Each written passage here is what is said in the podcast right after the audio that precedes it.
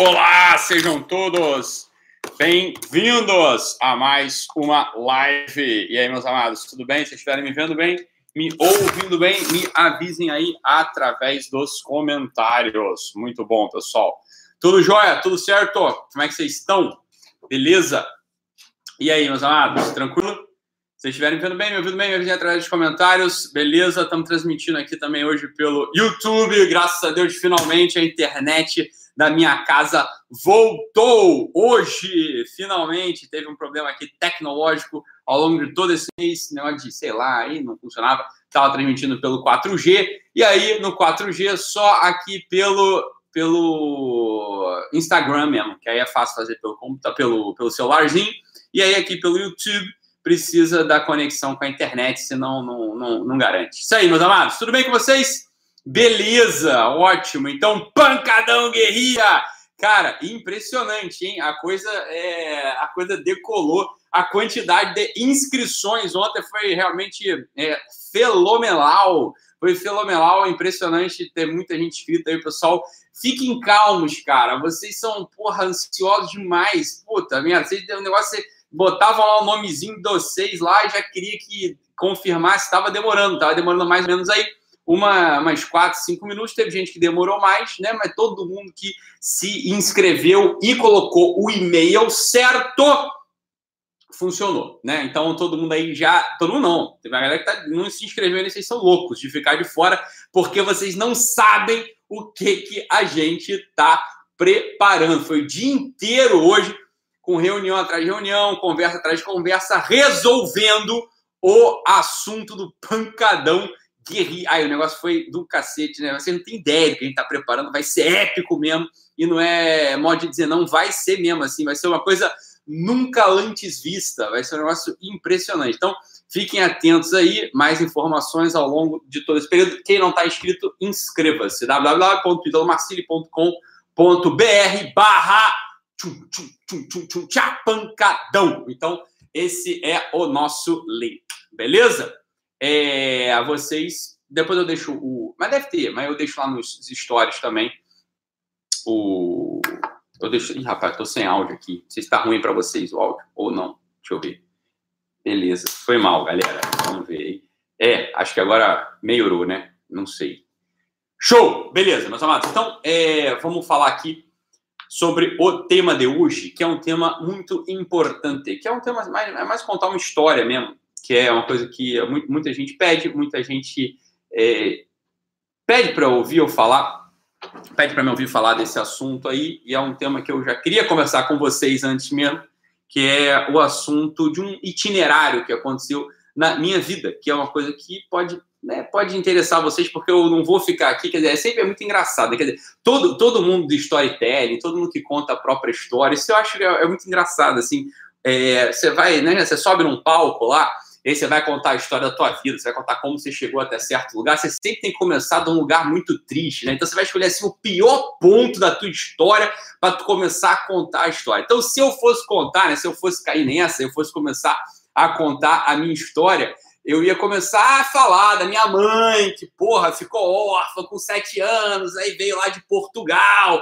com uma mão na frente e outra atrás, sei lá, escolheu uma. ia escolher a porra de um, de um né, de um ponto desse para fazer todo aquele clima que, no final das contas, é a história mais comum hoje. É a história do pobrezinho que não tinha nada e venceu na vida, é a história do Lula, é a história do Napoleão, é a história dessa galera que não tinha nada e, né, contra tudo e contra todos, foi um guerreiro e venceu na vida. Esse é o jeito de você né? É um jeito de, de, de achar o eixo narrativo da própria história. Não foi o jeito, não foi o jeito que eu contei a minha história, não é o jeito que eu vejo a minha história, muito pelo contrário. Eu olho para a minha história e vejo assim, meu bicho, não faltou nada na minha história. Assim, a minha história, porra, foi uma história que, caramba, graças a Deus, olha que pessoa beneficiada que eu fui, olha que pessoa né, que recebeu um monte de coisa aqui. A minha história é uma história, na verdade, das contas, porra, muito boa, né? É muito, muito boa mesmo. Eu lembro do assunto do. Eu lembro, quer dizer, desde muito novo, assim, eu lembro do meu pai que é uma figura central, uma figura central na formação da minha personalidade, na formação do meu caráter. Eu diria que é a figura mais central na formação da minha personalidade é meu pai mesmo.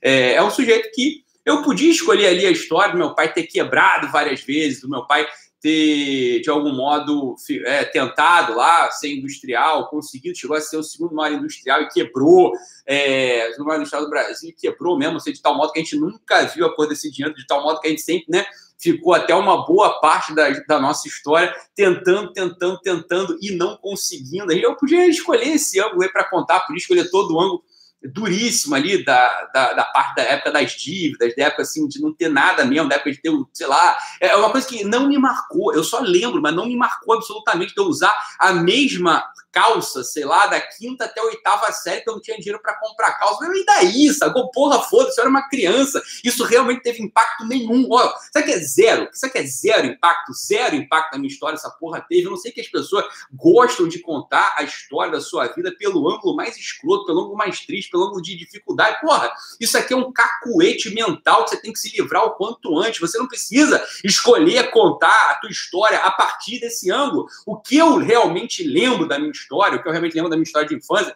foi daqueles ensinamentos que meu pai me deu, que, porra, por exemplo, né? E isso eu posso dizer, eu sempre tive um norte na minha vida, eu sempre tive um norte na minha vida, eu tive formação mesmo, eu tive berço, isso é uma coisa importante demais. Eu tô falando o seguinte, olha só, às vezes até faltava lá, até faltava, pô, faltou calça, sei lá, da quinta até a oitava série. Eu lembro de, porra, eu, daqui, sei lá, que até que série foi, da quinta, quinta e sexta, quarta, quinta e sexta série, sei lá, tudo que eu não lembro, porra. Eu só lembro que, foi, eu fiquei uns dois, três anos com a mesma calça, a calça começou a pescar siri, sacou? E eu não conseguia fechar mais aqui o negócio, porque, claro, a calça foi ficando apertada e eu era, porra, foda-se, tá foda-se, tá entendendo? O que de fato formou minha personalidade, o que de fato eu tive, o que de fato eu recebi de berço foi meu pai, por exemplo. Lá a gente ia para uma casa de praia sempre em São Pedro da Aldeia, e tinha uma menina lá, tadinha, uma menina que tinha uma lesão cerebral, ela tinha ali realmente um retardo mental, ela tinha uma lesão cerebral, ela tinha um atrasozinho, e aí as crianças, né, começavam, a Roberto, as crianças elas começavam a zoar, começavam a implicar, ela tinha também uma queimadura no rosto, eu lembro de uma queimadura no rosto, no pescoço, e meu pai sempre virou para mim e falou assim, olha só, moleque, você vai ser dos que defendem essa criatura, você vai ser dos que são leais, você vai ser dos honrados, você vai nunca vai deixar ninguém cometer uma injustiça, ninguém tirar sarro da menina, porque ela é uma pobrezinha e você tem que ter, você tem que ter a honra de defendê-la. Porra, cacete, você acha que isso não formou mil vezes mais a minha personalidade que, sei lá, não ter carro, não ter calça, ou porra, ficou um tempo né, precisando da minha madrinha pagar colégio, ou o tempo que não tinha porra dinheiro nem para comprar carne em casa, meu tio, sei lá, foda-se, que diferença tu fez? Que porra, que diferença que fez, entendeu? É, tanto faz. Agora, as coisas que eu recebi de berço, né? Por exemplo, uma vez o meu pai também, né? Tinha, uma, tinha uns meninos lá na vila que, porra, eram os malandrinhos, chegaram, apareceram lá na vila, os malandrinhos, né? E aí eles, alguma uma pessoa ouviu esses malandrinhos dizendo que estavam armando uma ali de noite pra gente, que esses caras iam fazer uma mal. O pai falou assim: ó, você já está grande, você vai lá, vai tirar satisfação com ele, você vai olhar para a cara deles, você vai expulsar esses moleques da vila, porque eles né, são só um pouco mais velhos do que você, então você vai lá diante dos dois, que eram dois moleques, e vai expulsar, porque você tem que defender as outras crianças da vila. Porra, caralho, foi a primeira vez que eu senti assim um tipo de terror. Falei, cara, eu fui desafiado aqui. Tem os moleques mais velhos, são os moleques maus, são os moleques que apareceram aqui na vila, então falando que vão comer o cu das crianças. O moleque foi, moleque, porra, moleque marginalzinho mesmo, você tá entendendo? Porra, moleque que falava esse tipo de coisa, um monte de criança, ela 7, 6 anos, moleque mais velho. Porra, eu ali, sei lá, com 11, 12 anos, moleque com 13, 14, eram dois. E eu, porra, fui desafiado pelo meu pai. Você dizer, caralho, você acha que isso não forma a personalidade da porra de uma pessoa? Você acha que isso não é herança que você vai deixar de fato pro teu filho, porra? Você acha que isso não é o que de fato importa na formação do moleque? Você tá entendendo? Então, porra, o que, que eu fiz? Fui lá, cara, me borrando de medo, não sabia qual ser o desfecho, mas fui, né? Fui chamado, fui convocado ali pelo meu pai e fui, né? Chamei os dois moleques, virei, botei o dedo na cara deles falei: vocês não voltam mais aqui nessa vila, blá, blá, blá, blá, blá, blá, blá. Os moleques botaram galinha entre as pernas e, pô, foram embora, você tá entendendo? Então, quer essas são as coisas de fato, né, que eu recebi, né, que eu recebi em casa. Essa, essa é minha herança que eu recebi em casa. Essa foi a coisa né, que eu e a minha irmã, a gente, porra, graças a Deus a gente teve. Eu vi meu pai, olha só, eu vou te falar aqui, olha só. Veja bem, eu vi meu pai, meu amigo, meu pai, sujeito, sujeito bonito, sujeito de olho azul, você tá entendendo? Sujeito assim, porra, pinta de rico, sujeito vaidoso, leonino, você tá entendendo? Eu vi meu pai quebrar, eu vi o meu pai quebrar financeiramente, eu vi todo mundo se virar contra o meu pai, eu vi ninguém apoiar a porra do meu pai na família, você tem tio pra cá, tio pra lá, fazendo piadinha, fazendo chacota, e meu pai jamais perdeu o sorriso, jamais perdeu o sorriso na cara, né? Jamais mais ficar ali, né, se fazendo de vítima caralho. Sabe o que meu pai fez? Meu, meu pai botou também o orgulho entre as pernas, uma coisa que foi importantíssimo. Meu pai foi importantíssimo para a formação dele também, sobretudo para nossa, né, para nossa, para mim da minha irmã. Eu vi o meu pai orgulhoso. Eu vi meu pai um sujeito assim orgulhoso porque podia, assim, meu pai um sujeito inteligente, médico, você tá entendendo? Um sujeito que era médico, mas foi ser industrial, quebrou na indústria, ter que voltar 15 anos depois, 15 anos depois, meu pai precisou voltar para medicina, reconstruir uma carreira do zero, já tendo sido segundo maior industrial do Brasil, sem ter dinheiro para porra nenhuma. Eu vi o meu pai ir de Fusca pro Souza Guiar. A gente, minha mãe passava com a gente, levava, deixava meu pai de Fusca no Souza Guiar, você tá entendendo? Que é o hospital aqui do Rio de Janeiro, para ser estagiário de um serviço de ortopedia, para não ganhar porra nenhuma, você tá entendendo? Para começar a reconstruir a vida da própria família. Sei, meu pai é um sujeito orgulhoso, ele chegou lá no topo, caí e foda-se, você tá entendendo? Meu pai acordava, sorria, acordava a hora que fosse, você tá entendendo? Para trabalhar. Aí minha mãe deixava a gente numa porra porra do colégio subia para Petrópolis lá para tocar o negócio dela. Então, esse, esse sujeito foi o sujeito que me formou. Esse, então, a herança material, eu vou te dizer uma coisa, foda-se a herança material. Então, se você tem, se você não tem, foda-se depois. O meu pai é o sujeito que, né, sem ter porra nenhuma. É, você não tinha, não tinha dinheiro, na época não tinha porra nenhuma, você teve que reconstruir a carreira do zero. Sabe o que meu pai fez? O meu pai botou orgulho, botou orgulho, cheio orgulhoso. Meu pai é cheio orgulhoso porque podia ser orgulhoso, né? Que nem os outros que acham que são orgulhosos e não tem merda nenhuma, não. Meu pai, de fato, meu pai, de fato, era um sujeito que podia. Você tá entendendo? Porque é um sujeito capaz, um sujeito competente, um sujeito bonito, um sujeito forte, um sujeito honrado, um sujeito sorridente, um sujeito alegre. Eu vi ele botar o orgulho entre as pernas e ir ser médico de piscina, você tá entendendo? Meu pai foi médico de piscina no recomeço. Meu pai com cabelo branco, meu pai com dois filhos já velhos, meu pai com mulher, com esposa, com toda a família ali olhando para a cara dele. Meu pai cheio com orgulho, com brilho, tendo que ser médico de piscina. Por quê? Porque aquele dinheiro pingado, aquele dinheiro pingado botava comida na nossa casa. Então eu vejo um monte de filho da puta aí, que é, né, um monte de filho da puta que põe a carga financeira em cima da mulher, porque tá ali com ideias, tá ali né, com business plan, tá ali com ideias pra caralho na cabeça e não tem a honra de, porra, dirigir a merda do Uber, não tem a honra de vender a porra de uma pipoca, de a honra de vender a porra, né, de ser garçom num restaurante para trazer dinheiro vivo para dentro de casa para aliviar a porra do peso da outra pessoa. Tá isso é o que homem faz, isso é o que forma personalidade de criança, isso é o que forma, isso é o que de fato inspira os demais, isso é o que faz que o sujeito seja. Eu tive isso na minha casa e dou graças a Deus. Foda-se a herança, foda-se eu tive herança não, foda-se teve dinheiro não. Só, isso eu tive, isso é, a maior, isso é a maior, maior, coisa que eu pude ter na minha vida. Eu vi a porra do meu pai, entendendo? Quebrado, com um sorriso no rosto, voltando a trabalhar, tá botando, botando o orgulho no bolso e fazendo o que tinha que fazer, mantendo aquele sorriso na cara, mantendo a esperança e Sempre, jamais, jamais, jamais, jamais jogando o peso para dentro de casa, jamais jogando o peso para cima da minha mãe, jamais né, descontando as coisas na gente. Olha só, então não tem desculpa, você tá entendendo? Isso que eu tô querendo dizer, não tem desculpa. Isso todo mundo pode ter, isso todo o sujeito pode oferecer, isso todo mundo pode dar. Você pode dar isso para toda a tua comunidade, sabe? Então foda-se se você tem dinheiro ou não. Esse, esse que é o ponto da história. Foda-se se você tem dinheiro ou não. Você tem uma coisa que você tem carregado dentro do teu coração chamado honra, chamado lealdade, chamado brio, você tá tá entendendo? Tem uma coisa que você tem que carregar dentro de você, que é o ser humano. E você é humano quando você não põe mais carga nas costas dos outros.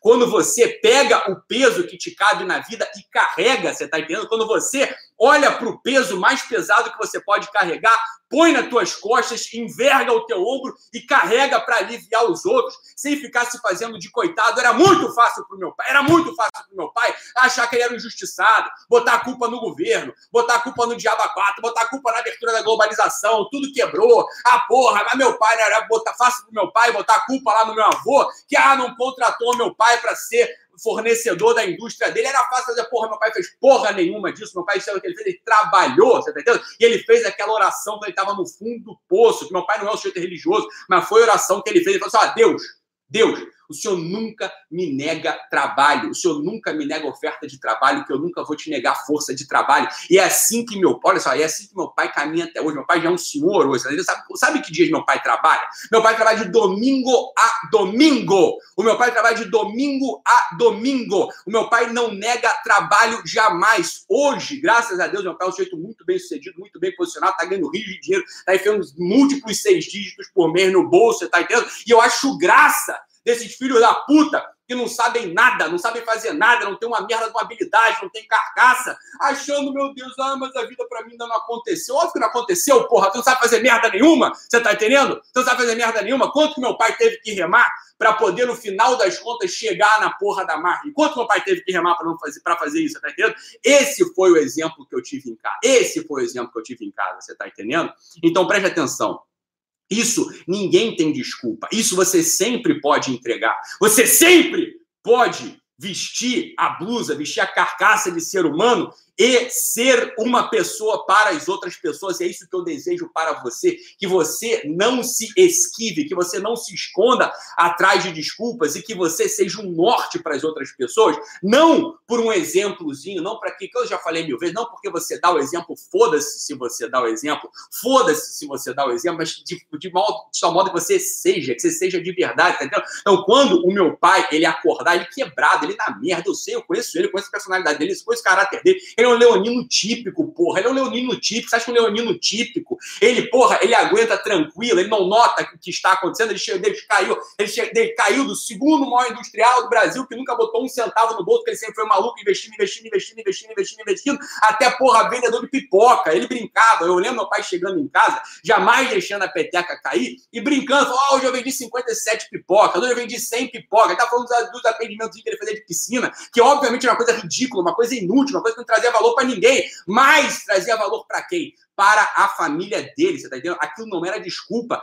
Ele não se escondia atrás de uma desculpa, mas ah, eu sou brilhante, ah, eu tenho tanto para entregar, então eu não vou vender pipoca, eu não vou, né? Eu não vou atender, não vou atender na piscina, vai tomar no seu cu, você tá entendendo? Olha só, sabe o que ele fazia? Ele saía para vender pipoca, ele saía para fazer atendimentos de piscina que não serve para porra nenhuma, você tá entendendo? É isso que ele ia fazer. Por quê? Porque ele estava honrando. O trabalho dignifica o homem. O trabalho dignifica de fato o homem. Ele jamais, é isso aí mesmo, ele jamais deixou a peteca cair. Ele é o jeito mais fibra que eu conheço né, né, nessa porra desse mundo. Sabe? Esse é o jeito mais fibra que eu conheço desse mundo. Ele realmente que ele tem, sabe? E isso todo mundo pode ter. Isso ninguém, ninguém tem desculpa. Ninguém tem desculpa, você tá entendendo? Você pega a porra de um Uber e vai dirigir. Você pega a porra de uma pipoca e vai vender. Você faz a merda de um brownie na tua casa e vai vender. Só que você tem que trabalhar, meu filho. Você tem que trabalhar. Foda-se, foda-se, foda-se que você é um sociólogo com PhD na Sorbonne, porra! O meu pai já sido o segundo mais do Estado do Brasil, meu pai era porra do médico formado na universidade pública, meu pai é inteligente pra caralho. Ele ficou vendendo pipoca, ele ficou fazendo atendimento de piscina até poder tirar a família do buraco, porra! Porra! E você sabe, quando eu olho meu pai, que eu vejo um homem, porra, eu vejo um homem de verdade, aquela porra de fato é exemplo. Você olha para aquilo e você, querendo ou não, você vê um sol na tua frente, porque ele tá mesmo iluminando os outros, você tá entendendo? Agora, se ele ficasse se achando fodão, se ele ficasse se escondendo, se ele ficasse achando, né, que, ah, não, agora eu não posso, agora eu vou aqui, né, eu vou fazer, sei lá, um... ele de fato é um homem. Então, olha só, é o exemplo que eu tive em casa, podia não ter tido, mas eu tive, você tá entendendo? Agora, Foda-se se teve esse exemplo em casa ou não, você seja esse exemplo, você seja essa pessoa. Você seja essa pessoa que você não se esconde.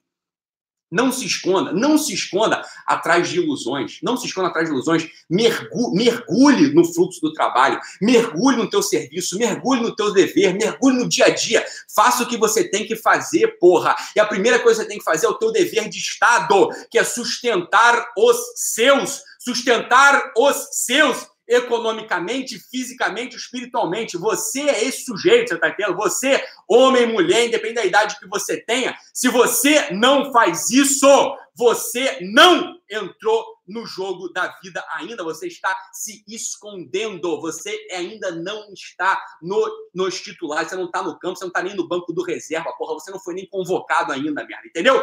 Então, entre entre em campo, sirva, trabalhe, seja útil e não encha o saco. Meus amados, é isso. Fiquem com Deus.